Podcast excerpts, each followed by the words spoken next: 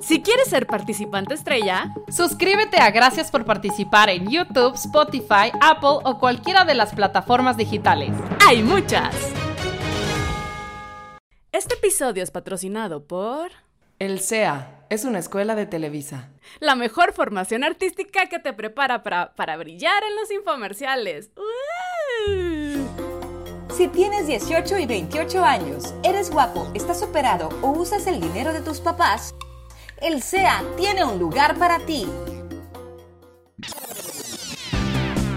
Gracias por participar con Ale Dunet y Soch.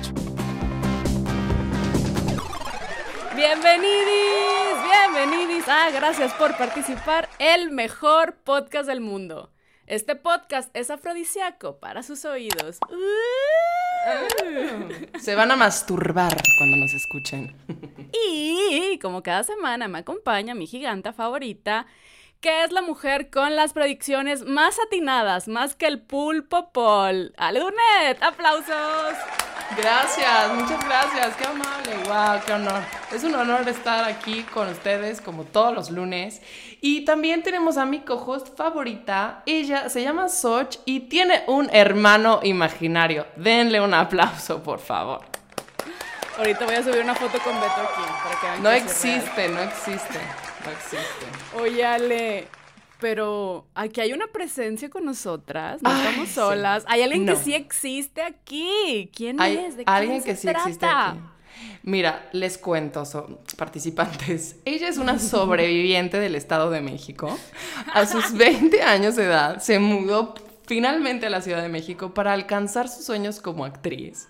Actualmente está en Backdoor eh, participó en la serie Mi querida herencia, también estuvo, mm, fue miembro de la secta, de una secta en la Casa de las Flores.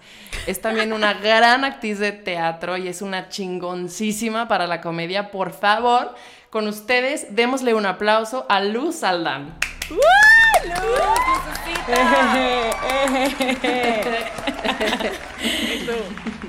Gracias. Yo echándome mis propias porras. Tú sí, a huevo. Oigan, ¿por qué no ponen aplausos grabados? Güey, claro que ponen. pero tú no vas. Tú, tú, tú espérate a la post. en la post pasan cosas. Ustedes se uniforman para el podcast. no, cabrón. No me dijeron que ir en amarillo. Güey, en la vida me pongo amarillo y mírame ahora como Soch. Ya. Soch y yo venimos de amarillo. Porque hace un calor y somos el sol. Es que ¿saben por qué? Se estrenó la serie Luis Miguel, el sol, y de repente todos ya. Ya todos queremos ser amarillo. Me encanta. Oye, Luz, platícanos, ¿cuál fue tu fracaso de la semana? ¿De la semana? Güey, o de. O, de la pandemia. De la pandemia. Y tu verga, no tuve tanto. Y tú, yo, no, yo nunca. ¿qué, ¿Fracaso? ¿Qué es eso? Yo no fracaso. El fracaso es para los perdedores. y las dos. Exactamente. Eh. Este. He tenido muchos fracasos en la vida. Güey, platícanos tu favorito. que quieras. O sea, el que dices más verga. El que, o el que más risa te dé. Tengo varios. Este. Pero uno de los favos es que mm, me mandaron extraordinario en la carrera porque yo estudié diseño de la comunicación visual. Y me mandaron extraordinario porque vivía yo en el Estado de México. Y llegaba tarde. Entonces. Fue así de, no, a los tres retardos extraordinario. Y yo les decía, pero no es por burra, es porque vivo muy lejos. sí, no, pero no puedes llegar O sea, deberían de darme un aplauso de que llego viva, o sea, exacto, viva. Exacto. De que soy una sobreviviente, gente. Exacto, y tenía una maestra que era muy hija de Dios y que a veces, haz de cuenta, ella no soportaba, o sea, nadie podía entrar después de ella. Al, salón. Y si entrabas después de ella, tenías falta automática. Entonces, Ay, o sea, a veces yo la veía así en las escaleras yo corría, la, la cruzaba, o sea, pasaba al lado de ella, me metía al salón y en la lista me brincaba. O sea, se saltaba mi nombre y me ponía falta. Le decía, pero llegué, le decía, pero oye, llegué antes que tú. Y me decía, sí, pero venías tarde. ¡Maldita! ¿Qué, ¿Dónde estudiaste? ¿En la Ibero o por qué eran tan ojetes, güey? No, estudié en el Simón Bolitas, en el de aquí de sí. Pero no mames, güey. Muy, estrictos, muy Es de monjas, es de monjas, cállate la boca. ¿por qué te fuiste a una escuela de monjas? Porque o sea, una universidad 50 de monjas, güey. Me daban el 50% de beca porque yo siempre he sido muy ñoña. Bien, yo Y de, también. y de- y de la prepa salí con 9.9. Y entonces me dieron el 50% de beca. Y era la única escuela en la que me daban becas. No, sí, la tomas. Una, una beca se toma.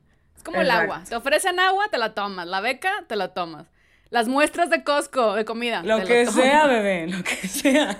Y entonces en otras escuelas así me daban el 10% de beca y decía, no puedo pagarla, gracias, comper, bye, y me iba. Y sí quise estudiar actuación, pero la verdad es que un poco yo y un poco mis papás era así de, no, pero o sea, sí estudié una carrera de a de veras, ¿no? y un poco yo me compraba esa idea de, pues sí hay que estudiar una carrera de veras, porque, pues, al parecer, o sea, mi mentalidad era muy Estado de México. Ay, dije algo bien feo. Güey, no hay pedo. No lo dije. Mira, estás viva. Sí. Estás viva y es lo que importa. Estás O viva sea, y es que- triunfando. Es que de verdad, hay mucha gente que cree que la actuación, o sea, no le da la, la- la importancia y, y, o sea, lo que representa ser actriz y que también es una carrera tan importante como cualquier otra y también te chingas cuatro años, también te chingas en la vida y tienes No que estar aprendiendo y estar creciendo. Digo, ustedes lo saben. Y aparte es algo que nunca dejas de aprender. Tienes que estar en constante, es un entrenamiento, si no, te, se te atrofia. Y no es solo un pensamiento del Estado de México. Igual y ellos son los, los primeros que hicieron esto y lo esparcieron al, al mundo. Pero en realidad, güey, todo el mundo sí piensa que, o sea, realmente ser actor consiste en, a ver, llora. A ver, llora. A ver, a ver, llora. O sea, es como, güey. Y eso es culpa de Televisa. La verdad, yo creo que eso es culpa de Televisa, que nos enseñaron a pensar que los actores lo único que hacen es llorar y decir frases que jamás dirías en la vida real. Sí, y eres artista que sale en la tele. Es artista. Exacto, exacto, exacto. Y darnos cachetadas todo el tiempo. Y caerte por las escaleras. Como Manchita tiene un chiste que dice que los extranjeros han de pensar de que "Mm, las estadísticas son súper altas en México de accidentes en escaleras, porque todas las novelas siempre alguien se cae. Y tú, yo no conozco a nadie que se haya caído así en las escaleras. Nadie que se haya aventado, o sea, que discutiendo de quién es tu, quién es tu, de quién es el hijo y te aviento por las escaleras jamás en ninguna casa mexicana que yo sepa ha sucedido. Nadie, güey. Nadie, güey. Pero, o sea, no, no es obviamente una cosa de tirarle a- al Estado de México, porque me fue el lugar que me vio nacer, pero sí tienen ideas muy, muy retrógradas y tienen ideas que, como dices tú, Ale, pues Televisa, o sea, a mí me, me educó 50% de la escuela y 50% de la televisión. Total, total. ¿no? Sí. Entonces, pues, pues sí, si no, si no exiges ver mejores cosas en la tele, o sea, es como un círculo vicioso. La tele te ofrece algo, te, te adaptas a eso y lo sigues pidiendo y lo sigues pidiendo. El día que te quieren cambiar la jugada, como que te brinca y dices, no, yo quiero seguir viendo güeritos de ojos verdes Sí. que me representen, ¿no? O sea, Que me representa. es muy raro. Entonces uno de mis fracasos fue ese, que me mandaron extraordinario, eh, hice el examen, me saqué nueve, era, fue la calificación más alta que había salido en un extraordinario, porque no era por tonta, era porque vivía lejos. Porque, sí, eras no me, quisieron, no me quisieron regresar la beca. Que por, por el simple hecho de haberme ido extraordinario, no me quisieron regresar la beca. Me dijeron, pues si quieres, las monjas, ¿eh? Pues si quieres te damos el 10%. No, oigan, chavas, del 50 al 10. Y tenía a maestros que ya me habían visto en el teatro, porque yo ya estaba haciendo teatro desde hace muchos años. Y una maestra que yo quiero mucho me dijo, el 10% es una burla. Dijo, ya deja de gastar tu tiempo estudiando esto, lo tuyo es otra cosa, yo ya te vi, dedícate a eso, eso es lo tuyo. Ya deja de hacerle gastar dinero a tu mamá, ya deja de perder tu tiempo aquí, o sea, vete a hacer lo que te gusta, ahí vas a triunfar un montón. Y así llegué con la monja y le dije, oiga, este, pues bueno, gracias por nada, ¿verdad? Espero que haya hecho sus votos de nobleza y de bondad. Un shot de rompope. Este, bye. Y un me fui. Satisfyer. Tome un Satisfyer, señora. Es más, véngase conmigo.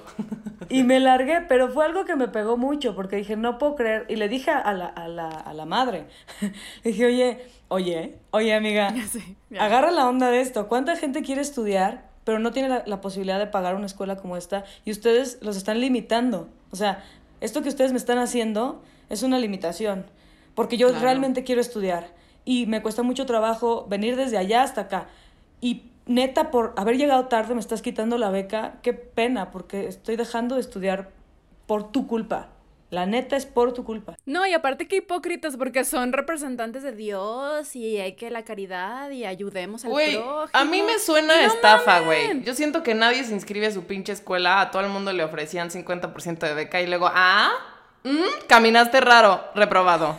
Ahora ya te doy el 10%, ya te obligo, güey, a pagar menos. O sea, ya te hice que te inscribieras, ya nadie te va a convalidar mi programa rarísimo de materias en ninguna otra universidad. Estás jodido y ahora te condeno a que pagues el 90% de mi... Exacto, mi pero aparte güey. era un despilfarre de dinero impresionante. O sea, la rectora, que era doña Clotilde, llegaba, Saludos. llegaba en una camioneta Navigator Lincoln blindada y tú dices, wow, amiga. Güey, ¿Qué onda? pinches monjitas ratas, güey. Y, era- y eran las, y eran las carmelitas descalzas. Ah, imagínate, descalza, se supone que son descalza las no más- venía. Güey, no son, venía. eso es el Vietnam de mi mamá. O sea, un día les platico esa historia con sus carmelitas descalzas. Le pegó un día a una monja, mi mamá. pero Ay, bueno. no, oye, pura Hacen cosas muy tache. catastróficas, muy catastróficas, la verdad. Llevan a uno al límite, ¿no? O sea, llevan a uno al límite, básicamente. Pero siempre, monjitas. siempre auspiciadas por Dios. Claro. ¿no? O sea, es como, pero Las no soy yo, patrocina. Dios. El Las patrocina Dios. Dios está de su lado, lo cual Exacto, más. Dios me manda a hacerte eso. O sea, no me puedes decir nada, es Dios. ¿Y tú ¿qué cuál de todos? Ah, ¿verdad? Ah, ¿verdad? Porque mi Dios así del fuego, a ver. Sí. Exacto. Y yo, mi Y Dios es Satán. Incendiadas todas. Sí, yo. Nunca se sabe. Nunca. Que gracias Como a dragón. ese, a ese fracaso, pues me dediqué justo a lo mío. O sea, si no, hubieras, si no me hubieran quitado la beca, yo creo yo seguiría estudiando diseño de la comunicación visual, haciendo Ahorita. bonitas tarjetas de presentación. 15 años después tú pagando de materia en materia, ¿no? Exacto. Ah, sí. Platica mientras Exacto. diseña. Sí. Pues Pues, así, muy bien. Fíjate que tu fracaso nos va a inducir perfecto al tema. Bueno, Ale, antes, ¿cuál fue tu fracaso de la semana? La verdad no es tan grave como el de luz. Este, me salió un, o sea, por favor, observen, me salió un barro en la punta de la nariz No se ve. que lleva queriendo crecer, o sea, lleva anunciando su llegada. No, ahorita no se ve, pero en persona no mamen. No mamen, no ya, saben en persona tiene. RFC, esa cosa. Sí. Ya, de hecho ya se graduó de la Universidad Carmelitas Descalzas con 50% de beca, güey. Sobrevivió. Sobrevivió. Sobrevivió. Es tan grande que llegaba temprano. Siempre. Sí. Ese es, Llegaba. mi, ese, es mi, ese es mi fracaso. ¿Cuál es el tuyo, Socho? Mi fracaso son dos fracasos y son compartidos con Ale. Que uno es una tragedia Ah, y, el verga, otro, y el otro es una comedia. La tragedia es que perdimos el episodio pasado, no salió y pues sufrimos mucho porque la tecnología no está a nuestro lado porque al parecer somos unas tías ya. Somos unas tías. yo lo estaba queriendo olvidar. En realidad es un fracaso mío porque, no sé, yo no fui la que grabó el episodio. No, fue no un sé. fracaso compartido, fue un fracaso compartido. Y el segundo fracaso compartido fue chistoso. La semana pasada, Ale y Priscila, Isabel y yo estuvimos estoqueando a Ansari para que nos cayera a la peda donde estábamos. Le mandábamos mensajes, Le Kyle mandaba Alcobadonga. mensajes de que la alcobadonga, las todas. Y nos dejó en Y en visto. español. No, y en español. Güey, Y déjate tú en visto. Creo que ni nos a- ni, ni abrió nuestro chat. O sea, más losers no podíamos haber sido. Pinche así Ansari, ya me cae mal. Fuimos gosteadas, fuimos gosteadas por Aziz Ansari, pero estuvo muy chistoso. Qué hermoso. El episodio de hoy, Ale, a ver, ¿de qué vamos a hablar? Bueno, ya empezamos la conversación, ya se fue tornando para el tema, pero ¿de qué es el tema? Nada más para que quede claro para los participantes. A ver, el tema, el tema de hoy es el fracaso de estudiar o no estudiar eh, la carrera de actuación, ya que es una... Es, es un tema mm, ambiguo y delicado para, para las personas que no pertenecen al medio y también para las que pertenecen al, al medio, es confuso. Hay quienes piensan que el que estudia tiene más derecho, que el que no estudia y viceversa. Y siempre va a haber, creo que siempre hay como una especie de, no sé si resentimiento, no sé si es la palabra, pero hay algo como de, güey, yo tengo más derecho, ¿no? Por ejemplo, de, yo me formé cinco años en una super escuela y es, yo debería de estar trabajando, ¿no? Y como entendemos el sistema que es como muy, queremos también empaquetar este pedo que es la actuación a un sistema, pues, clásico, o como si sería, me metí a estudiar derecho, güey. ¿no? Entonces, para estudiar derecho tienes que haber hecho cinco años, luego hiciste maestría no sé qué y luego tal. Entonces, como que queremos, en, en este modelo eh, económico en el que vivimos, queremos empaquetar también profesiones artísticas que al final del día se requieren otras skills, ¿no? Y también hay un chingo de suerte, etcétera. Y, y, y creo que es cagado, güey, porque o sea, siempre está el, casi siempre, o al menos yo conozco más gente que no se formó, o sea, no tuvo una formación per se, así como estándar, de, güey, tengo mi título universitario de actor, licenciado en actuación. Suena súper estúpido, aparte, licenciado en actuación, o sea, que eres, dígame licenciada, no es, a mí no me dices actriz, a mí me dices licenciada, porque soy licenciada en actuación. Y creo que, o sea, realmente es más gente la que no hizo una formación actoral eh, como estándar, así de cuatro o cinco años, la que trabaja que la que sí se formó. Para mí. Yo, al menos yo lo veo. Al menos yo que me formé no, no trabajo tanto, la verdad. o sea, no es algo que diga, guay. Yo que soy licenciada. Yo que, soy, yo que soy una licenciada en actuación. Les tengo un dato cultural antes de entrar ya de lleno a la, plática, pero en México los peores son los que se dedican a la música y artes escénicas, son los que menos ganan de las, de las licenciaturas. Ganan en promedio 8 mil pesos al, mes, según esta la, la lista. Ay, les va bien. Y les va bien. No, pero es así. Si te pones de que cuál es la peor carrera para estudiar en, México, te vas a decir música y artes escénicas. Y tú, oh, es verdad. Es verdad, güey. Es verdad. Sí. Y entonces imagínate que hayas estudiado, te tardas 67 meses en, en pagar tu escuela y y ba, ba, ba, ba, dang, dang, Te dicen, no, este, mira, este tiene talento nato, llora sin esfuerzo. El papel será suyo.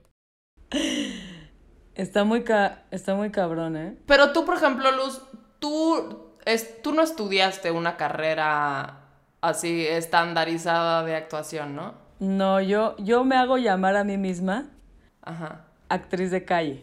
¡Ay, me encanta! Está más padre. Porque aprendí fuera de la escuela. O sea, todo lo que aprendí lo aprendí afuera de. Eh, en esta búsqueda, ¿no? En esta cosa de. En esta disyuntiva de no puedo ser actriz de tiempo completo porque mi mamá.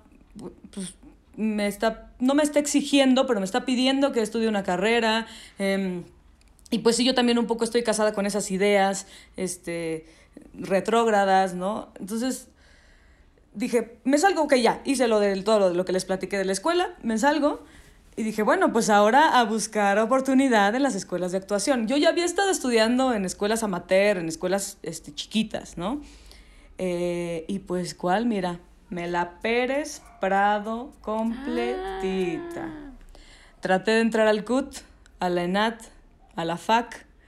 No me alcanzaba para la Casa Azul, no me alcanzaba para Casa del Teatro. O sea, decía, no, no hay manera.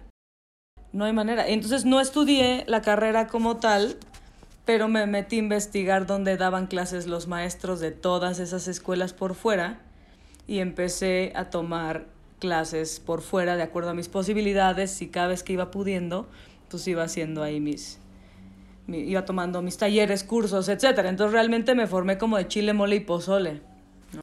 A mí me pasó similar. Yo estudié la carrera de Ciencias de la Comunicación, y, pero a la par siempre estaba en talleres o cursos. En Monterrey estuve en la Facultad de Artes Escénicas, pero en talleres, nunca la licenciatura.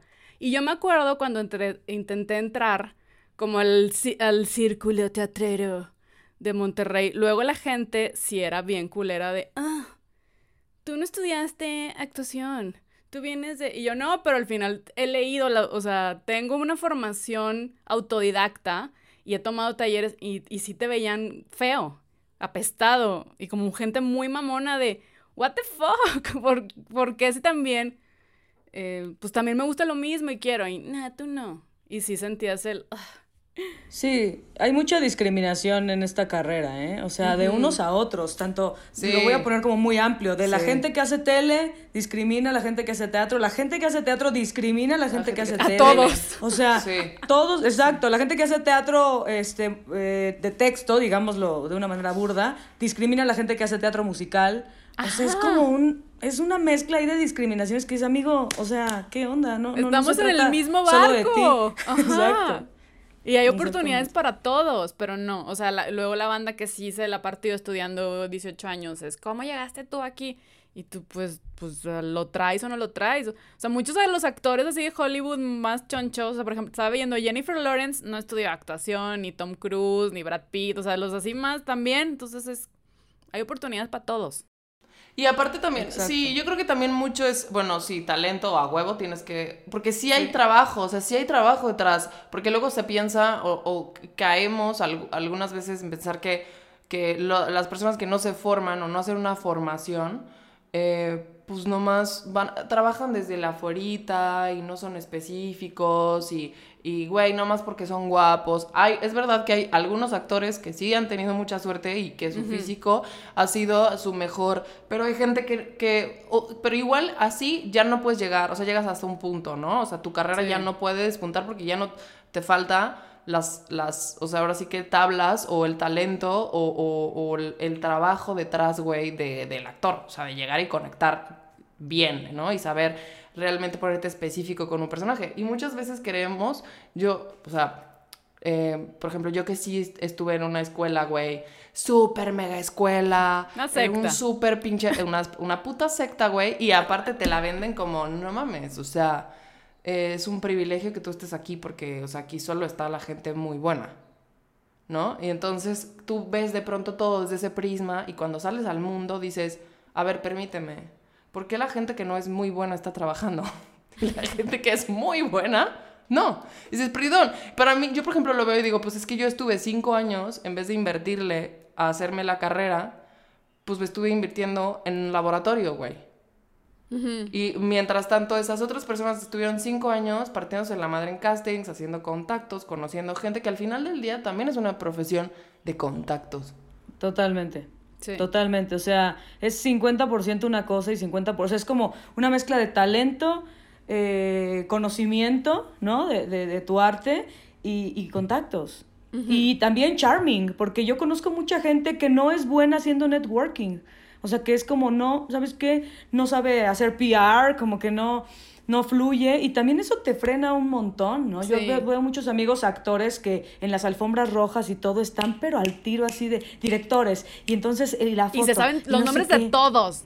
De que, A mí eso se me hace cabrón. A mí me, me, me da una ansiedad a mí no me sale. ese pedo, güey. A mí también. yo, no me sale. yo también, yo soy de que... ¡Hola! no, Yo, yo me, me, me, intimido tanto que reacciono al opuesto y es como, ¿qué quieres? Estúpida. Así, hablándole a, no sé, güey. O sea, eh, Meryl Streep y yo, ¿tú quién eres, perra? Quítate. Y yo, solo, y yo solo me aíslo, o sea, como que me quedo callada y solo observo el panorama, pero no soy así de... Tengo amigos que me decían, ven, te voy a presentar a tal director. Y era súper incómodo porque me presentaban a un tal director y yo hacía como, ah, hola.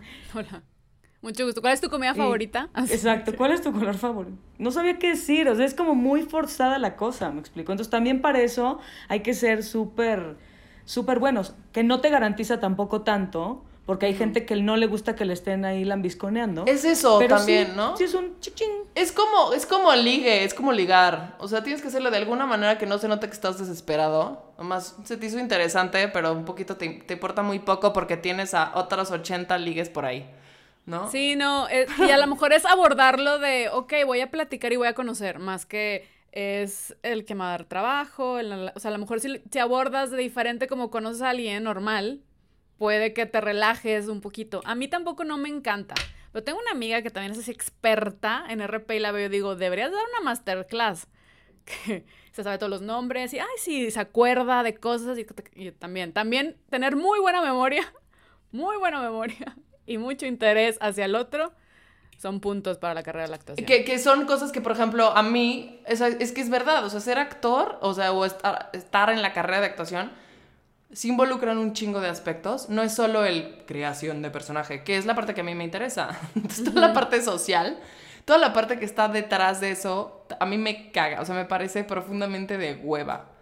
El mame, Pero, güey. es, pero La- va un poco de la mano. y va, es lo sí, más es necesaria. O sea, es ultra necesaria. Y es, si dejas de ir a fiestas, o si no, haces, no estás ahí, no, no vas a estar en escena tampoco. No te tienen que estar trabajando. viendo, tienes que estar presente. Por eso me acuerdo mucho que una vez Michelle Rodríguez me dijo, a mí me da mucho estrés ir a, a las alfombras rojas, ir a las fiestas, a las premiers, o sea, yo decía, ay no, no quiero. Y me decía, velo por este lado, tú amas tanto tu trabajo y te gusta tanto tu trabajo que por lo que te pagan es por esto. Por lo que te pagan es por hacer la parte frívola, que es negociar tus contratos, pedir, ¿no? Pedir más, ir a las alfombras, todo lo frívolo es en, es, es en realidad tu trabajo, porque el otro lo harías hasta pagarías por hacerlo. Sí. Entonces, Qué y cuando bonita me dijo manera, eso, ¿eh? dije, sí es cierto, por lo que nos pagan es por estar ahí dando la cara y que la gente te vea y la parte de, te ofrezco tres pesos, no, pues yo quiero cinco, no, pues cuatro, no, pues cuatro. O sea, como toda esta cosa de la negociación que a mí también como me, me sí. puede, soy, no soy muy buena para De que un lonchibón y un frutzi, jalo. ¿Dónde firmo? Que no, pero, yo te lo, tonta. pero yo te lo doy a ti, ¿no? No, yo te a un para burrito, ¿qué quieres? No, es al revés. Entonces, tiene, ti- tuvo mucha razón. La verdad es que ese consejo sí, sí me, me ayudó bastante. Como que me la pienso dos veces y digo, ok, voy a ir para que la gente me esté viendo. Digan, ay, ¿quién- esa chaparrita yo la vi en tal programa y ahora la veo aquí. estoy- o sea, estás ahí, estás ahí en su radar. No, y también pasa que si vas, si eres amable y buena onda, la gente es, ah, Luz es bien chida, tengo un personaje, Luz. Así, sí, cierto, o sea, se te viene a la, la mente y es la manera. O sea, en- entre más también te veas más accesible como persona y de trabajar, no, así tienes. Y me acuerdo, por ejemplo, así como anécdota, una vez fui a una premiere de una obra o de una película, no me acuerdo, y me encontré a Manolo Caro. Manolo, yo, yo hice con él mi primer musical hace, ya no me acuerdo cuántos años, pero mi primer musical lo hice con él. Y me lo encontré a los años en una premiere y me dijo, oye Luz, ¿qué estás haciendo ahorita? Y yo, no, pues no mucho. Me dijo, ah, te van a hablar. Y tu diseño, dice. Me mama, te van a hablar, güey. Y, y me hablaron para hacer casting, güey. Y te hablaron para, para que para la Casa de las Flores. Mm, eh, eh, Las dos ocasiones creo que sucedió de la misma manera. Para la película de mm, Amor de mis amores hice un beat que decía Manuna, si estornudo no te veo, porque nada más salgo, salía así un, pedacitito. Y para la Casa de las Flores, o sea, las dos veces creo que fue igual que nos encontramos y como que dijo, ay, Luz. Sí, Luz, es que ¿sabes? es Como- eso. como que dijo, Te, tien- Está te tienen que recordar que estás ahí, porque si no, sí, hay tanta gente, tantos rostros que sí tienes que... ¿Qué onda? Aquí estoy, estoy presente. Denme Y, claro, y siempre es como una línea súper delgada de estar presente a no ser invasiva y una intensa, güey. Sí. Eso, Güey. porque también les caga, ¿eh? No mames. Sí. Cállate, les tengo que contar esta anécdota cagadísima, güey. Mi, mi hermano escribió eh, Blue Beetle, que es la próxima, la primer película de superhéroes con un personaje latino, ¿no? Este, es un superhéroe latino y, güey, entonces está con los estudios allá, Warner, la chingada, DC Comics, etc. Y que un cabrón, un güey de Colombia, empezó a escribirle a primos míos, tíos míos, gente, o sea, gente que ha trabajado con, con un primo mío que no tiene nada que ver con mi hermano. Este güey les mandaba un video. Este es un mensaje muy importante para Gareth. Y este güey mandaba un video diciendo que él quería ser el personaje de Jaime Reyes, o sea, el protagonista de Blue Beetle, güey. Güey, eso me Pero suena a Yolanda. Saldívar, ¿eh? Pero, pero, pero, no, no, o sea, que un estoqueo, o sea, les escribió a todos los productores, no sé qué, y era un mensaje para mi hermano, güey, así de para Gareth, tú, tal cosa. Aparte como si Gareth Este. escogiera. Güey, o Sí, sea, no. pero, güey, que hacía una prima mía que no tiene nada que ver de, güey, este, tienes un fan o no sé qué pedo, porque me mandó mails. Mandó Ay, mails. qué horror, güey. Y yo emputada de que a mí no me escribió, y yo, yo le hubiera conseguido ese papel. y yo, qué pendejo. Este, Aparte güey, tú que es la hermana, güey, que creo que la familia más Sí, yo, cercana, no, a güey, ti no. Y, yo, y a mí no. O sea, le escribe a XYZ productor que trabajó con un primo, que de un primo. no- güey, consíganme el contacto de este cabrón. Pero, güey, que al final, pues lo tuvo que bloquear de todos lados porque fue tan intenso el nivel como este güey eh, le escribió a todo el mundo pichando por qué él debería de ser Jaime Reyes. Como que yo digo, verga, si yo tuviera el 10% de su tenacidad, cabrón, De esas ganas. yo ya estaría nominada al Oscar, ¿qué pedo? Y que además sí es impresionante, pero conforme más, más estás siendo vista, pues más te hablan para cosas. Sí. Es cierto eso de santo que no es visto, no es, no es conocido. ¿Cómo dicen? Algo así. No es adorado. Santo que no es visto, no, es No, la- adorado. no, no me la sabía, pero suena muy, muy Cierto. cierta. Sí, Ya- suena se le verdad. Empiezas a hacerte ahí una cadenita de oportunidades y una cadenita de oportunidades y, y- y por eso vemos de pronto siempre a los mismos. Claro, porque son los vistos Todo y el cine mexicano. A la verga. Claro. Que no hay Sí, más allá. No hay más. Sí, claro. Los- dice, y, y es de, bueno, sabemos que ya funcionan, sabemos que sí lo saben hacer. ta, ta. Entonces tú como productor ya no te la quieres jugar también. También eso es, ese es un, un problemita que también hay en la industria de arriesguense, hay muchas caras, mucho talento. Pero por otro lado, si dices, tengo poquito dinero, pues me voy con este. Totalmente, porque justo a mí lo que me partía el queso, yo la verdad, honestamente se los voy a confesar, lo voy a verbalizar ahorita. Sáquelo. Sácalo, hermana. No me, no me considero, ya no quiero decir eso, pero lo voy a decir. Bueno, ya no lo voy a decir después de esta vez. no, no me considero una buena actriz de casting. Me considero una mejor actriz de procesos. O sea, Yo también. Si, tú te- yo, si yo tengo un personaje, te lo puedo hacer con filigrana neta, se me va la vida en ello. Pero de casting, una, una primera lectura de un personaje, siento que nunca empata con la idea que tienen los creadores de eso. Entonces hago un cortocircuito. Entonces me dicen, hace cuenta, Luz, te estamos este, buscando a ti, te queremos a ti, no sé qué, pero tienes que mandarnos tu casting. Y yo, bueno, mando el casting y dice así de, híjole, es que sabes qué, este, la productora no, no, te, no te escogió o no te eligió. Y digo, tú, "Puta". soy un gusto adquirido, de, denme chance.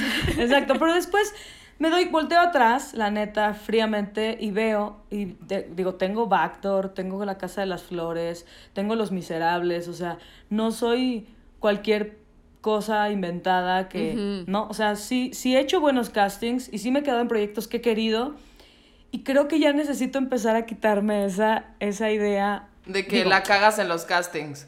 para que una persona se quede con el personaje, tienen que ver muchísimas cosas, ¿no? O sea, no, Sí. no siempre depende de uno como actor. O sea, uno como actor lo único que tiene que hacer es un excelente casting o lo mejor posible y luego ya, pues no sabes si alguien le pegaba más al personaje que tú, no sabes si los de videocine o lo que sea querían invertir su dinero en alguien que fuera más seguro. O que... es que ella es mi amiga y ella no.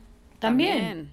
También sucede, muchísimo. Sí, aquí el amiguismo es el rey de la industria también. No, y de entrada, o sea, yo lo comentaba con una amiga que, por ejemplo, es como, güey, yo, hay veces que, o sea, a mí, yo nail castings, o hay veces que digo, no mames, me fui por otro lado y me fue de la chingada, pero dices, hay muchos actores que no acceden a castings, güey. O sea, no, en realidad, los proyectos chingones, solo cinco personas tienen acceso a esos castings. Entonces es como, no, pues no tengo trabajo porque pues no tengo audiciones. No tengo audiciones porque no tengo trabajo. Entonces es como un círculo. Y, y cómo voy a mejorar en los, en los castings, porque también es el nervio, es no sabes, si no estás teniendo castings para, para ir desarrollando esa habilidad, porque sí es una. Y me contaba, me contaba una amiga, me dice, güey, es que en realidad, o sea, son, ponle cuatro o cinco managers, cinco ya es decirte mucho, que tienen acceso a los castings más perrones. O sea, los más cabrones. Y ya después, el resto, o sea, de casting, o sea, de personajes menos importantes, o si de, de, la, car- de la cartera de esos cinco managers no se llenó, ya vas, buscas a los siguientes 15 managers que tienen otros actores chingones. Pero en realidad me dice mi representante que, entonces me dijo, es una chingona, no sé qué, ni ella tiene acceso a esos castings, güey. O Sí, sea, es verdad. así de plano. Es o sea, totalmente cierto. Y además, y además lo que pasa es que los personajes principales por lo general ya están dados. Sí, ¿no? O sea, sí. es que, que yo decía, puta, me encantaría ser tan famosa que me hablaran y me dijeran, oye, tenemos un personaje para ti, no tienes que hacer casting, Eso, vente, sí. ¿no? Vas- O lo sea, vas a lograr, Me encantaría, güey. lo vas a Ay, lograr. sí, que- que Vas Dios para allá, Ah. vas para, ya, le estás chambeando para ir para allá. Pero, pero en realidad, esos personajes que ya están dados, para lo que buscan es para los personajes secundarios Sí. o un beat, dos beats. Sí. Entonces, sí. para eso es para lo que aspiras. Y ya si te va muy cabrón y dices, ah, mira, ese personaje es memorable, entonces ya empiezas como un poquito a poquito a escalar. Pero es, hay una burocracia, hay una cosa ahí embarrada en este gremio fuerte. Y, y no te, y no te preparan para, o sea, el pedo también es eso, que no te preparan para el show business. O sea, te dicen, te voy a dar clases de actuación. Güey, no mames, o sea, no me des clases de actuación, enséñame cómo funciona el, el, el business. O sea, yo necesito aprender todas esas skills o todas esas herramientas o... Y, y ese es, o sea, ese es el pedo. Es como, yo, por ejemplo, yo recomendaría, güey, neta, no estudies actuación. O sea, no te vayas a una escuela, no te encierres cuatro años o cinco años a hacer una formación, porque realmente, que sí está de huevos y te la vas a pasar increíble, güey, pero es que... Y vas a aprender un chingo. Y vas a aprender un chingo, pero al final del día, todos esos aprendizajes y tal, estás, los estás ganando, pero a la vez estás perdiendo otras cosas en las que tienes que trabajar. Que son, al final del día, son muy, o quizás igual o más importantes. Porque esas herramientas actorales las puedes ir adquiriendo sobre la marcha. Y para eso están los talleres, como voy a tomar tres semanas con no sé quién. Por ejemplo, yo con Fernando Piernas, que trabajé mucho y ves la silla y ves cosas súper intensas que te ayudan más que a lo mejor un semestre en tal escuela. Entonces, si también te vas preparando con este maestro, va a dar un taller de un mes, tómalo y tú, dale, talachale. Y si no te dan oportunidades, siempre hay que aplicar la Mindy Kaling de me voy a escribir mi personaje y aunque sea algo de muy, una producción muy chiquita o una obra de teatro muy chiquita, y te lo vas haciendo. Creo que esa es una muy buena manera en lugar de invertir toda la lana en la escuela, en... Sí, tienes que ir creando, o sea, ya hablando de cuando ya empiezas a trabajar, tienes que ir de pronto crear, creando tus propios proyectos. O sea, si tú no quieres que te encasillen en un personaje, pues tú tienes que crear tus propios proyectos, aunque sea, como dices tú, chiquitos o, Claro. o no. Y, y esto que decías, Ale, de meterse cuatro años a, a estudiar, me acuerdo muchísimo, y creo que ya te lo había platicado alguna vez, que yo estaba obsesionada con entrar a una escuela de actuación, al CUT principalmente. Pero el CUT en ese entonces, yo no sabía, no tenía el grado de licenciatura. O sea, ese, ese grado de licenciatura lo tuvo apenas hace, hace poco. Y yo estaba obsesionada con entrar. O sea, estaba así... Una vez me perdí la entrada, estos son otros fracasos. No, no, o sea, nunca, nunca entré a las escuelas, pero no porque, porque no pasara el examen, ni siquiera hacía el examen. O sea, primero pagué el examen y ya no alcancé ficha para medicina del deporte. Entonces fue así de pagué mi examen y hablo para hacer mi cita en medicina del deporte y me dicen, ah, pero es que ya no hay, ya no hay lugar. Y yo, Y bueno, pero ya pagué, ya pagué mi examen. Sí, pero ya no hay lugar, ya no hay ficha. Y yo, o sea, ¿qué hago? Pues te tienes que esperar el próximo año para... No. Y yo así, plop con Dorito. O sea, También pagar el ¿qué? examen te debería asegurar tu lugar, ¿no? Pues no mames, o sea, ¿cómo? ¿Cómo? Y ni me regresaron obviamente mi dinero, ni pude hacer el examen. Este, y me acuerdo que me senté afuera del Centro Cultural Universitario. Fue un escenón, este de película, ¿eh? Me senté en el estacionamiento, así en una banqueta, después de haber hablado por teléfono, y me puse a llorar. Y me puse a llorar y empezó a llover. Ay, no, Ay, precioso, sí, en precioso. Ay, no, no, no, no, no, yo me sentía ya soñada, Sí. yo ya me veía con... Se con, confundían tus lágrimas con la lluvia, no sabías. Exacto. Súper poético. Dramón. Dramón. Y luego tenía, ya no tenía varo, pagué el, el siguiente examen para el siguiente año. Este. Y perdí el voucher. Y no, no lo encontraba por ningún lado. Yo ya no tenía neta un peso para volver a pagar el examen. Y yo así de no, y nada, y no. Pasó el examen y lo encontré como a la semana, hace cuenta No. el voucher. Y yo, maldita sea, o sea, como una serie de cosas y eventos desafortunados. Pero cabe mencionar que en ese inter, yo ya estaba, yo ya había hecho si nos dejan con Ocesa.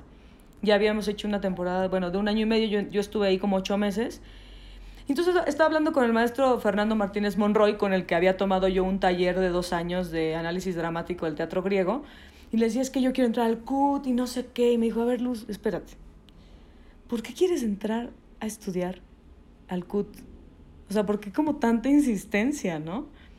Y le decía, no, pues es que yo siento que es importante prepararme. Y me decía, pero te puedes preparar O sea, no tienes por qué entrar a estudiar. Me dijo, ya, ya estás activa en el teatro. Estás así, ya hiciste tu primer musical profesional de gran Sí. formato Ya con te Ocesa. pagaron por. Te están pagando por hacerlo, o sea, ya estás trabajando. ¿Por qué querrías irte a meter cuatro años al CUT donde no puedes trabajar, no puedes, o sea, sería, ¿sabes el trabajo que te va a costar saliendo de la carrera, volver a posicionarte, volver a tener chamba? No es fácil. Me dijo, ya Claro. no pierdas tu tiempo, Claro. ya estás tú en la tabla. Lo que tienes que hacer es investigar en dónde, en dónde dan clases todos los maestros por fuera y tomar los más cursos que puedas, porque además cuando están acoplados a un sistema educativo nunca tienen la libertad de dar sus clases como ellos quieren.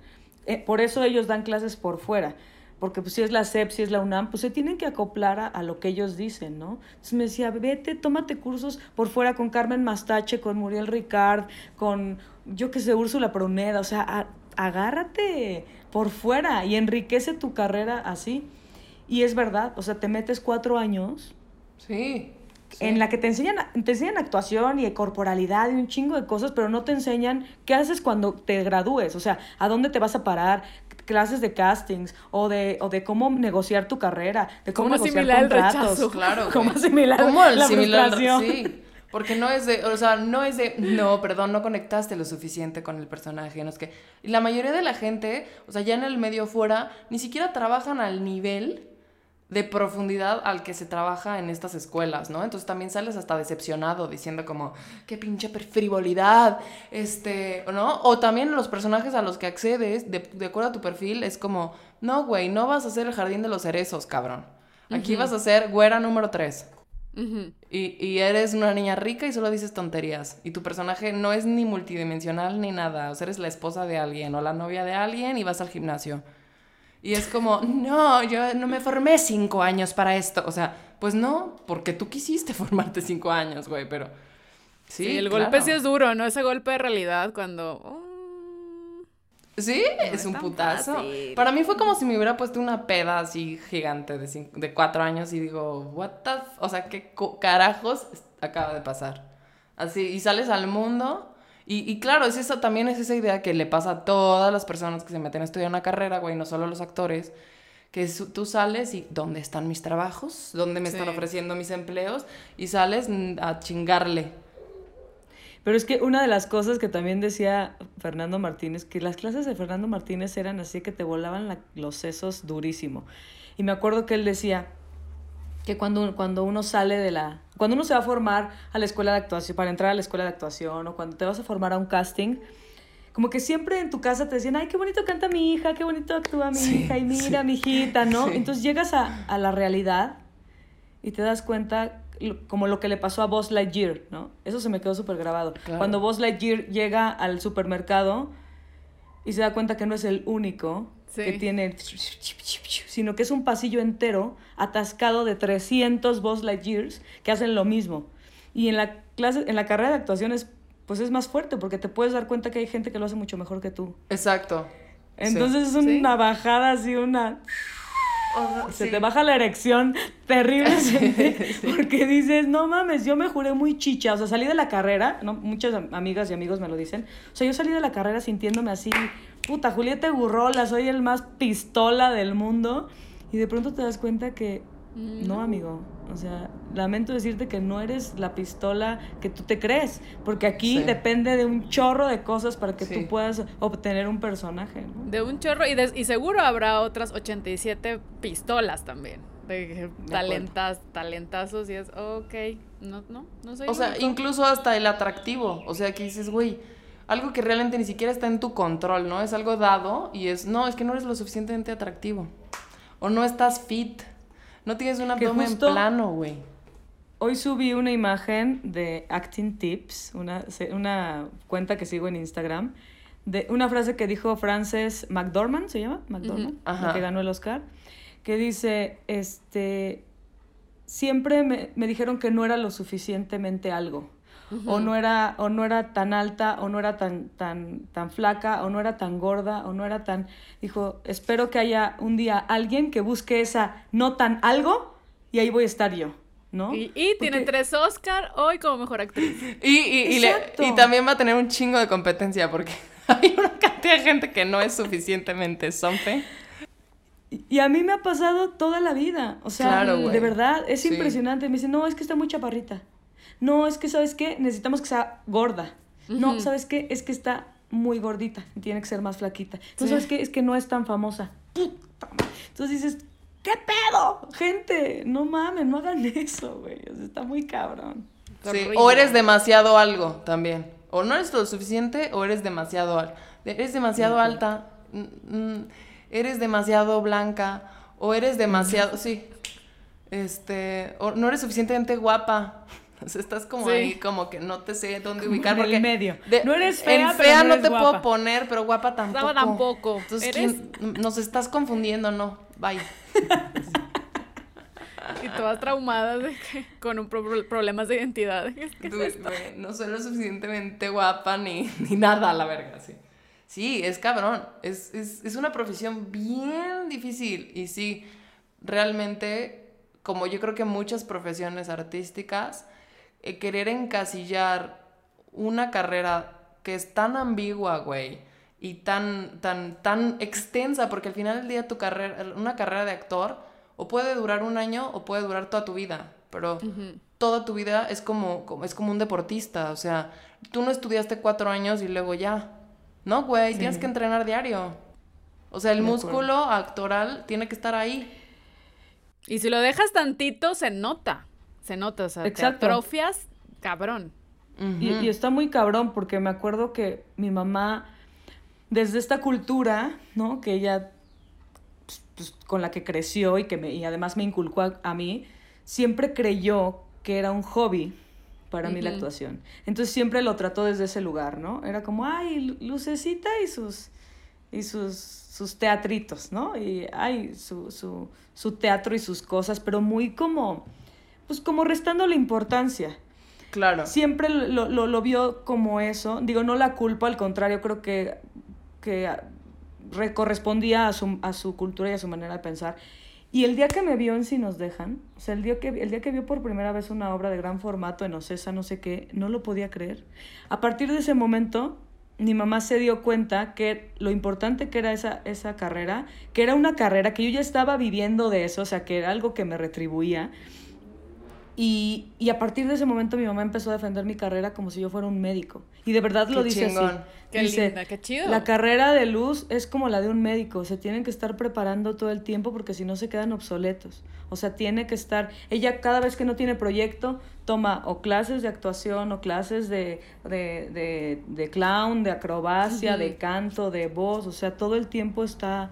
Claro. Entonces es, es bien chido, es un logro chido que tu mamá pueda presumir tu carrera como si su hija hubiera sido médico. ¿no? Sí, y darse Claro. cuenta, cuenta de la importancia. También la pandemia nos dejó eso. O sea, es- queríamos en las series, queríamos en las películas. O sea, la importancia de esa banda que se la está partiendo y lo está haciendo y nos está ayudando ahorita a pasar este trago.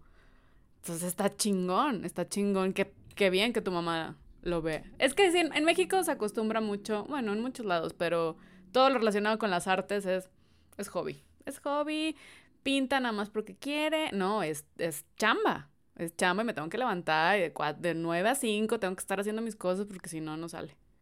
Sí. eh, yo quiero saber, qué, pero ¿qué es lo que más disfrutas tú, Luz, actuando? ¿Qué es lo que más te, te gusta?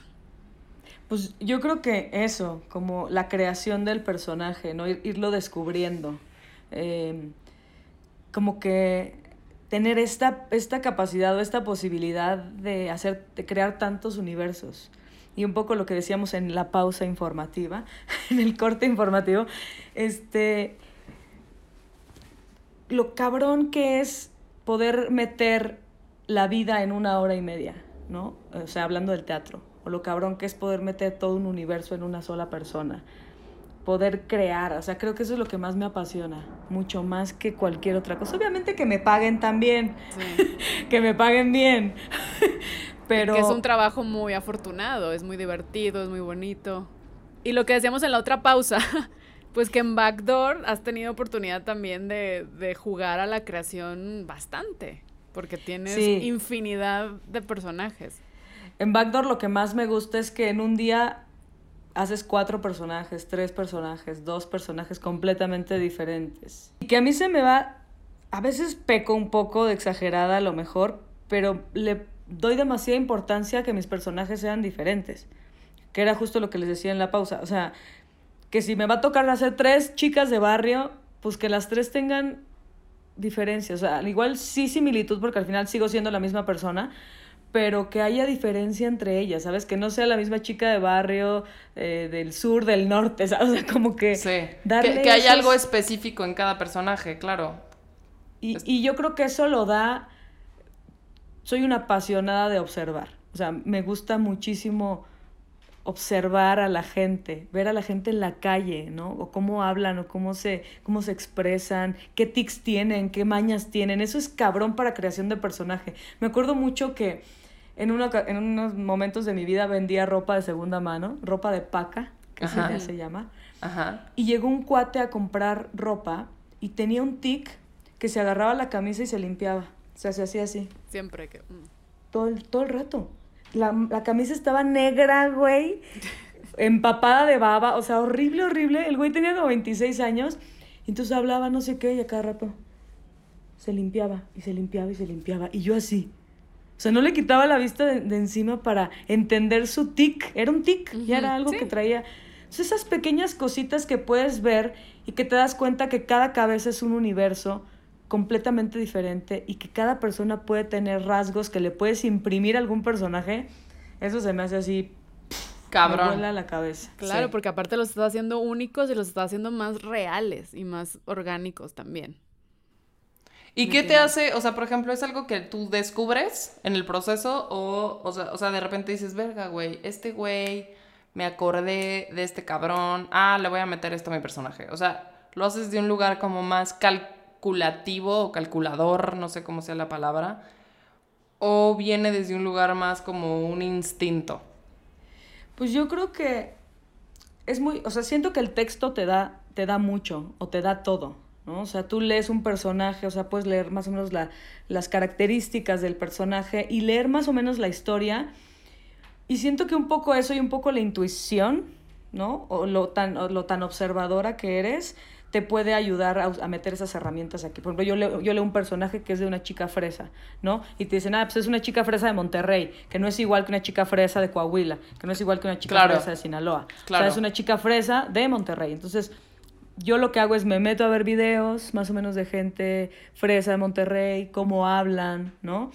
Y, y con base en eso, lo voy leyendo y en la repetición vas encontrando un montón de cosas, como que a veces dices, ay, qué huevo estar, por ejemplo, en el teatro, qué huevo estar repitiendo lo mismo, ¿no? O, ay, es que siempre es lo mismo, pero en la repetición está, hay muchas, muchas este, oportunidades de, de, descubrir un montón de cosas.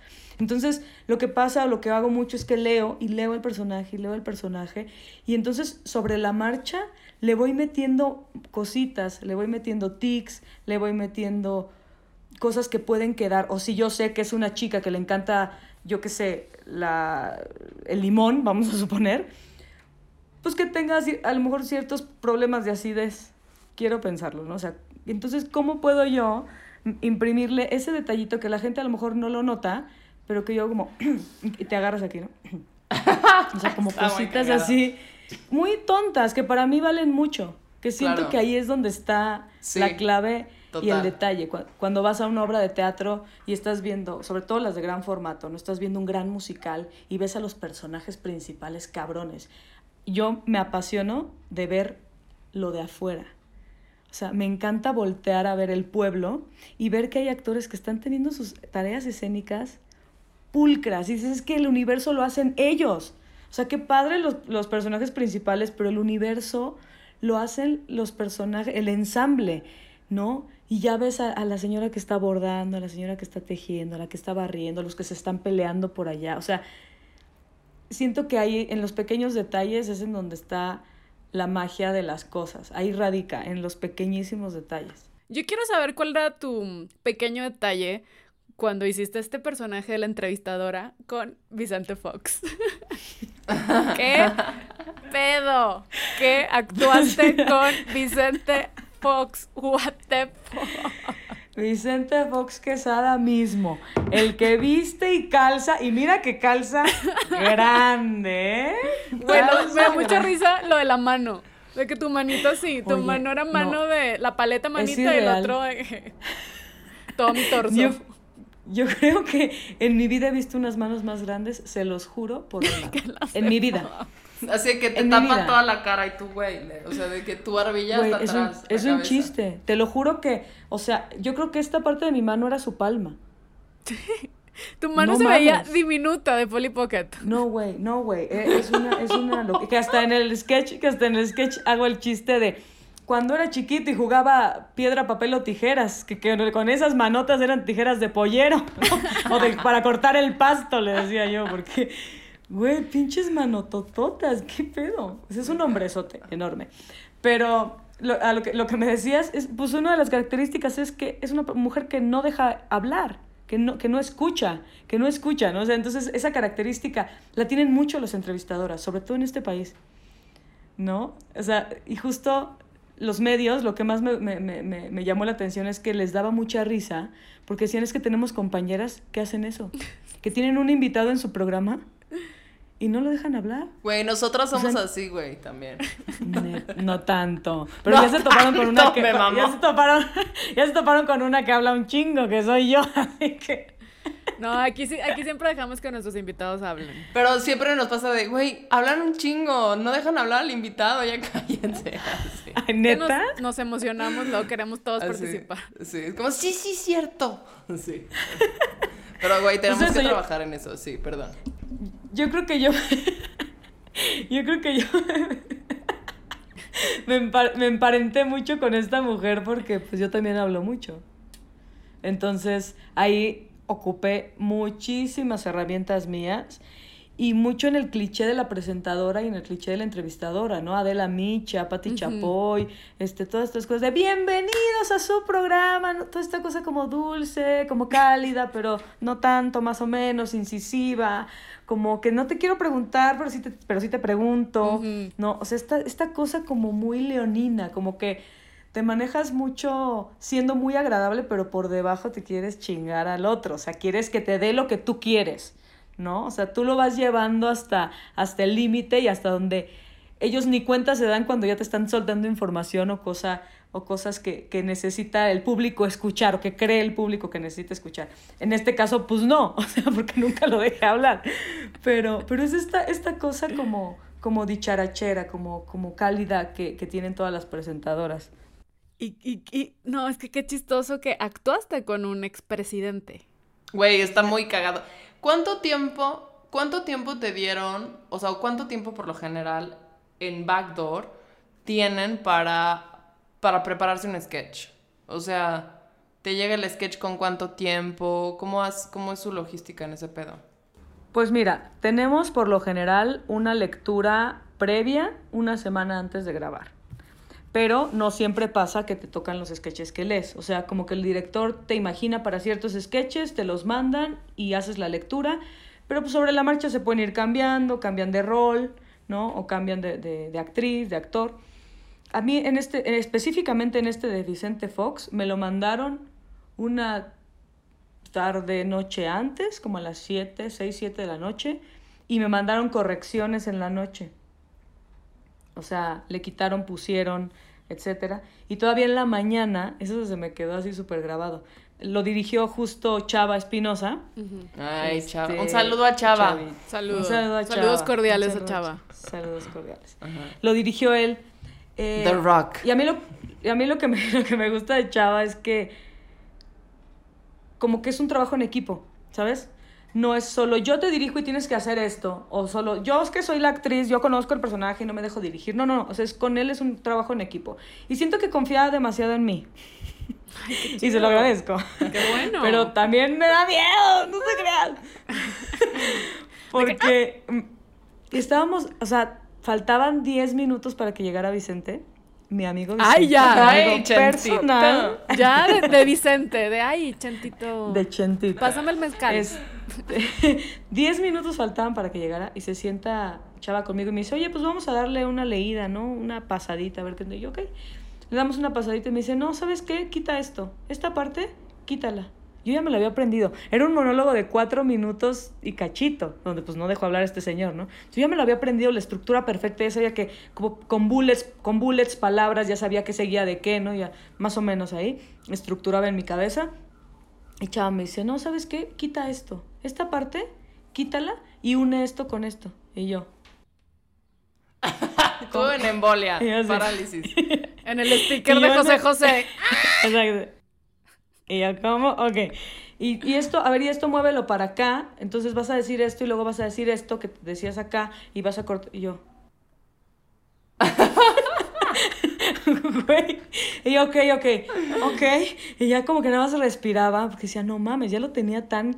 ¿No? Pero eso me gusta porque te reta. Claro. O sea, son retos en la actuación que dices, estás a 10 minutos de grabar, güey. Sí, y ya Sin apuntador. te cambió todo Sí. el pedo. Haces estos cambios. ¿Cómo le vas a hacer? Y Hazlo, entonces, soluciona, en- soluciona. en una hojita de las que traía ahí de, de presentadora, puse los bullets, volví a reacomodar los bullets, así desde aquí me brinco acá y acá y acá y acá y acá, y palabras clave, tacatá, tacatá, tacatá. Y al final estaba tan nerviosa que ni siquiera leí los bullets. O A sea, me lo aventé así, Sí. pero... Y de pronto sí me paraba y decía texto, o sea, como que solo decía texto y ya alguien me soplaba y yo seguía con el texto.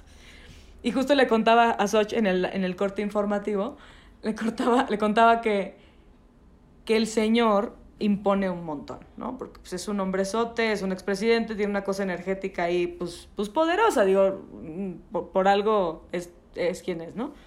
Este, y yo llegué como queriendo romper el hielo, yo en cotorra, buena onda, mi amigo Chente, la chingada.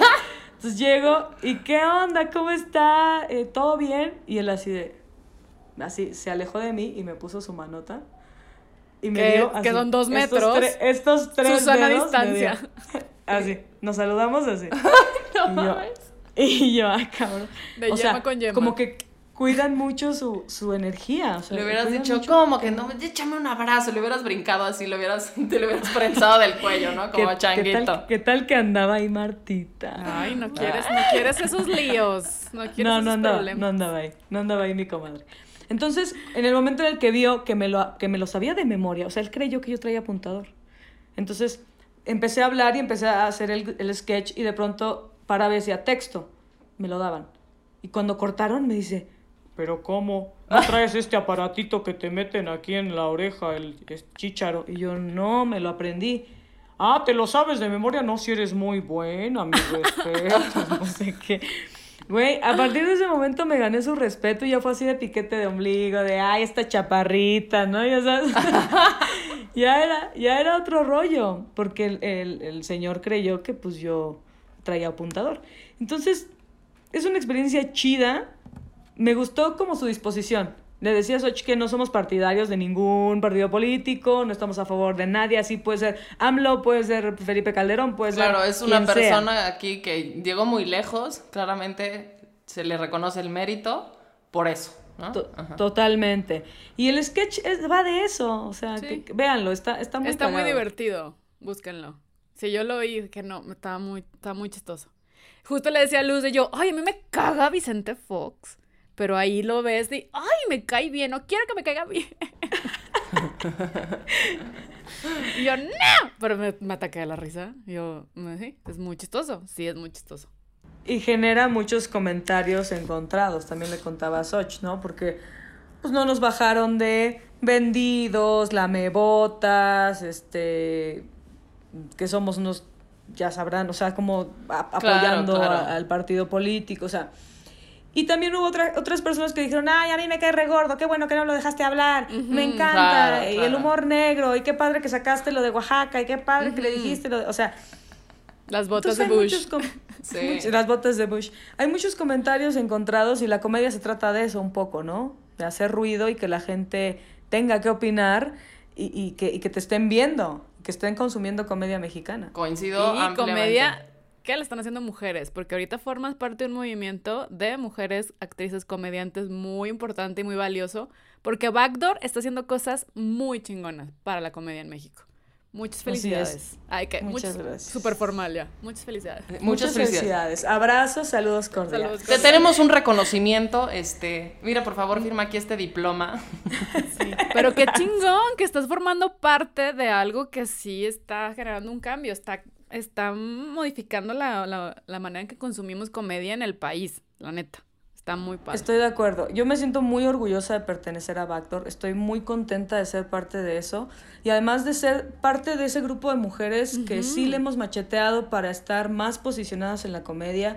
La verdad es que el equipo mexicano de Backdoor está muy abierto a, a cambios de roles, a, a tener, a que la mujer tenga más participación y eso yo lo agradezco profundamente. O sea, sientes que ya vas avanzando. A lo mejor no son pasos enormes, pero son pequeños pasos que en un futuro van a ser uh, grandes, van a ser saltos inmensos. Entonces, la verdad es que nosotras no hemos quitado el dedo del renglón, o sea, a la menor posibilidad. O sea, si vemos que en un sketch puede ser una mujer la que lleve la comedia y el hombre el que rebote la comedia, pues se los hacemos saber y por lo general la mayoría de las veces están muy abiertos muy abiertos a eso, ¿no? O sea, obviamente tú como actriz, como comediante te expones a que la gente opine de ti, de tu cuerpo, de tu trabajo, de lo que haces. Y, y en este punto de mi vida, antes sí me importaba, al principio cuando empezaba a hacer comedia sí me importaba, y luego cambió y dije, no me importa. Qué bueno. Yo he sido, yo he sido la puta, la gorda, la fea, la todo eso. Y sabes qué, no me importa que me digan todo eso, con tal de que vean a las mujeres participando en la comedia. Claro. Con tal de que vean a más mujeres haciendo comedia, transgresora, de pastelazo, mala o buena, inteligente, humor negro, lo que sea, pero que nos vean a cuadro. Eso es lo que más me importa. Si me van a decir pendeja, lo que sea, no me importa, pero que me vean. Lo que necesitamos es que la gente sepa que hay mujeres, actrices y comediantes tan excelentes como los hombres. Lo único que ha pasado es que los hombres tienen más visibilidad en general en la vida, ¿no? Más Sí. protagonismo, pero en la comedia es una de ellas. O sea, hay mucho más escritores, no, más, más bien, no es que haya más. a- Están más vistos, ¿no? Escritores, o sea, los que hacen la comedia, los que dirigen la comedia, los que actúan en la comedia, y pues es tiempo de enseñarle a la gente que también habemos mujeres que escribimos, dirigimos y actuamos en la comedia. O sea, es, es el, es el momento ya. Y quítense esa idea de las mujeres no dan risa, porque sí, damos risa. No siempre, a veces damos miedo. Y eso también está bien. Exacto, exactamente. Y ahora vamos a Sofraca.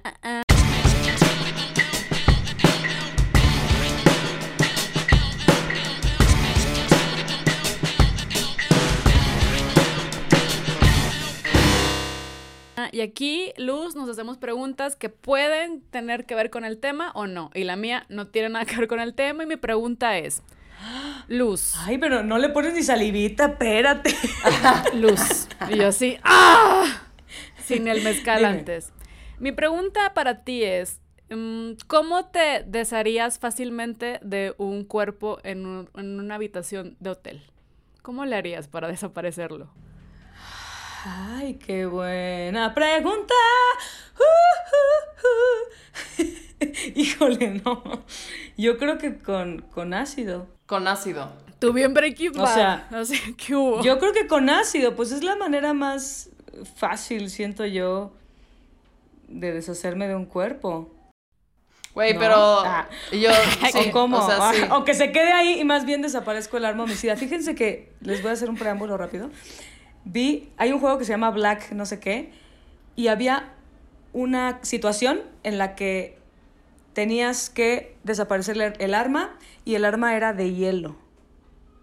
Entonces tú matas con el cuchillo de hielo, ¿no? Filoso, y luego lo Pues Lo descongelas, ¿no? Lo calientas y se desaparece. No hay huellas, no hay nada. Me encanta que Luz está dando ideas a los criminales de, la- de este país y de Latinoamérica y de todos los que nos están escuchando. Maten a la gente con, Con armas hielo, de hielo. Con hielo, claro que sí. Oye, entonces tú más bien desapareces tú y que el cuerpo ahí se lo coman los gusanos. Exacto. Buena respuesta. Tú, Ale, ¿cuál sería tu manera? de Depende? ¿a quién maté? O sea, porque ahí es... ¿Un qué? Eh, de, de- pues una persona que promedio, promedio todo, estatura y peso promedio. No, digo, ¿qué me hizo? Ok. O sea, fue sin querer queriendo. Fue, o sea, ¿qué pasó? O sea, también, a ver, yo creo que yo, verga, es que me daría mucho asco eso de cortarlo en pedacitos. Yo creo que yo sí recor- recurriría al ácido. Y vomitaría mucho, güey. Sí. Sí. No O sea, aplicaría la, la clásica de, ay, lo, estoy cargando una alfombra. no. No. Mucha o, fuerza, o, mucha o- fuerza. O, o, chance sí. O sea, en el, en el sentido de que le hablaría, obviamente, le hablaría, yo creo que a Gareth. O sea, yo creo que sí sería Gareth, mi hermano, me tendría que ayudar a hacerme cargo de este cuerpo, a huevo. Sí, sería ya como, buscando güey. cómplices. Yo, güey, necesito que te ayudes, o sea, me ayudes a deshacerme de este cuerpo y sí sería, yo creo que primero sí lo sacamos de alguna manera y ya es cortarlo en pedacitos, esparcir su cuerpo por toda la República Mexicana para que nunca den con él, ¿no? O sea, ¿cómo lo hacen? No, o en el, en el Río de los Remedios, ese Estado de México, que aparece un chingo y ya nadie sabe ni qué pedo. Ahí. Ay, no, qué horror. Ay, horror, güey. qué fuerte, que ya bien, bien denso. De yo, de hecho, tengo un plan. Voy a sacar mi cuaderno. Qué bueno que preguntan, porque... Mi respuesta, yo provocaría un incendio. O sea, como, ay, lo maté, quemo algo y me escabullo. Según Ah. yo. Según Pero, yo. Ay, un accidente. Me puedo, se puede morir más gente, pero si ya maté a uno, puedo matar a todo el hotel. Pero, bueno, eso contando de que, que no lleguen a tiempo los bomberos para parar el incendio. Pero ya huí también. O sea, independientemente si no hay problema, quien lo está bueno, He está visto bueno. tanto la ley y el orden. Mira, que ya. Está ya. bueno, me gusta. Ya me la sé. Me, me gusta cómo estamos dando tips aquí a nuestros escuchas para librarse de un crimen. Si usted quiere deshacerse de un cuerpo. Este, ok, Luz.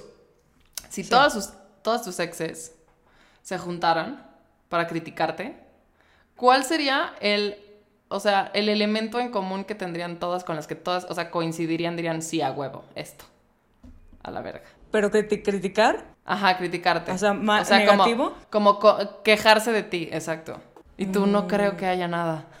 Yo soy perfecta. pues ninguna se ha quejado. Ah. Ah. Este, pues yo creo que. Ay, no sé. Que me gusta mucho discutir. Soy fan del diálogo y de la discusión, la verdad. ah, bien, el debate, el debate. El debate, me encanta. Y pues. Pues a veces casi siempre gano. ¡Ah! Casi Las desarmo. Las Casi desarmo. siempre. Muy bien. Coincido, yo también creo que soy así. ¿Tú, Socho? Yo al revés, se me hace que yo me quedo muchas cosas, no las digo, entonces me hace que luego soy un enigma demasiado que puede ser un pedo. Yo creo que sería, ¿qué está pasando por la cabeza? Y yo, nada. y Ay, por no, dentro, eso, por dentro. eso también, eso también es una forma de violencia. Y ¿eh? yo, y por dentro, Sí, voy sí. a incendiar Toda este pasiva hotel. agresiva, así de, no, nada, todo bien. Sí, claro. O estas con las que, con las que discutes y no te contestan. Como a mí no me gusta la confrontación, nada, de hecho te estoy trabajándolo ya en terapia, no me gusta nada la confrontación, creo que ese es un problema que sí, que me falta confrontar, pero voy a confrontar próximamente. Y que te dicen, pero es que dime algo, contéstame algo. No, ¿Y tú pues, estoy no bien? tengo nada que decir. Verga, ¡Ay, yo no puedo, o sea, no puedo, güey. A mí me llevan al límite esas cosas. O sea, yo, yo, sí sí las soy, he dicho. yo sí soy súper confrontativa. Yo creo que esa sería la queja de, güey, es overthinker. O sea, el, por cierto, o sea, esta discusión que tuvimos ayer de tal, estuve pensando en igual. bla, bla, bla, bla. Y quiero que lo hablemos. O sea, y quiero que hablemos todo. igual. Así. Dolor A huevo. de huevos, sí. También o sea, son extremos que no están chidos. Ya, ya, No. ya déjalo ir, ya. No, no, no, es que hasta que no quede clarísimo, güey.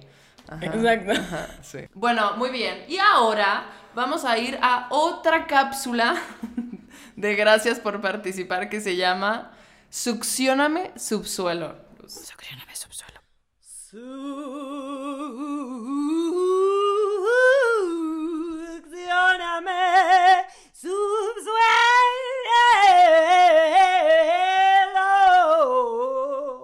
Que no tiene nada que ver con Trágame Tierra. Nada que ver. Fue una idea original. No sé qué está De que, güey, qué mentes tan creativas que está pasando. Están muy cañonas. Somos de que, ¿qué es esto? ¿Qué tanto talento? Tanto talento. No lo vi venir, ¿eh? Efectivamente, no lo viste venir. No tiene nada que ver. Y era que nos contaban alguna anécdota relacionada con el tema y la pregunta es, ¿qué es lo más chistoso que te ha pasado por ser actor sin haber estudiado actuación? Y yo aquí tengo una de Ricardo que dice, mis papás no me dejaron estudiar actuación, tuve que estudiar una ingeniería. Cuando me gradué me fui a Los Ángeles. Ay, tenía mucha vergüenza, pero en mi primera clase de actuación me di cuenta que todos estábamos igual. Ninguno de nosotros la hicimos y ya todos volvimos a ser ingenieros. Ay, qué belleza. Güey, está increíble. O sea, me que todos volvieron a ser ingenieros. porque todos, porque era una, un taller de actuación de para ingenieros. En Los Ángeles. O sea, el vato tiene varo. Güey, está, está increíble esa mamada, güey. Y dice, hoy me aventé cuatro años y medio eh, como licenciada en informática, soy analista de sistemas y hoy en día cualquiera puede hacer eso sin haber estudiado. Y yo aquí endeudada. Actuación, hola. Oli. también, también, también se puede hacer. Yo tengo una de Priscila que dice, lo más chistoso es que no estudié actuación, digo que soy actriz y ni actúo. Ay, no, bueno, qué, qué atrevida. Güey, la amo, me encanta, me encanta. Este, yo tengo otro de Almeja Aguirre y dice así. Este, yo estudié, un, yo estudio una carrera que detesto y colapso tres veces por semana. ah, pues, güey. Güey, get out. O sea, get out. Salte de ahí. Puedes cambiar de destino, no importa la edad. Exacto. ¿Tú, Soch, tienes otro? Tengo uno que dice Víctor. Bueno, esto es de música. Dice, me fui a Berkeley, me endeudé, no me gradué, me regresé a México y trabajo en el negocio familiar. Comerciamos con papas. Ahora puedo hacer mi música en la posada familiar. ¡Ay! ¡Ay, no! Eso es para hacer un corto. Sí, güey. De mis sueños, no, nada más me endeudé y ya. Vendo papas. ¿Qué onda? ¿Quiere su papita de galeana? ¿Su papitita? Mmm, papasada. Pues mira, la mayoría de los artistas acabamos o en estructuras piramidales o así, o vendiendo Mary Kay. Mary Kay. O haciendo un podcast. El mejor podcast del mundo. Bravo. Sí, está, pero esto, esto no nos genera dinero, nomás nos genera más gastos. Esto es como seguir estudiando una carrera de actuación. Pero mucha, diversión. Exacto. Que las risas no paran, no paran. Oye, Luz, muchas gracias por acompañarnos, gracias por participar. Gran invitada, qué historia tan chingona. Sí, ha sido Mándale saludos a, tu mamá, saludos cordiales a tu mamá, todo muy bien. A las Carmelitas Descalzas, muchísimas gracias por haberla soltado. Sí, y a tu amigo Vicente Fox también, que comparta, Oigan, este muchas gracias. Son unas chidazas, chidazas, te chidazas. ya, ya, las que, ya las quería, las admiraba y ahora más. Ay, te güey. Te amamos, te amamos. Eres una chingona y estás haciendo algo bien bonito con tu carrera. Estoy muy orgullosa como tu mamá de ti, muy orgullosa. Gracias. Luz, compártenos tus redes sociales para que aquí nuestros participantes que todavía no te conocen te sigan y se enteren de todas las cosas chingonas que estás haciendo. Claro que sí. En todos lados estoy como arroba luz aldan. Luz con Z, aldan. Exacto. y síganla en Instagram, en, ¿tienes Twitter? Twitter. Todo, lo, Twitter, Twitter, Facebook, Instagram, Instagram. Está muy cagada mi queridísima Luz. Síganla. Te amamos y regresa cuando quieras. Y participantes, nos vemos la próxima semana con un fracaso más en Gracias por participar. Gracias por participar. Wow. Gracias por participar con Ale Dunet y Soch.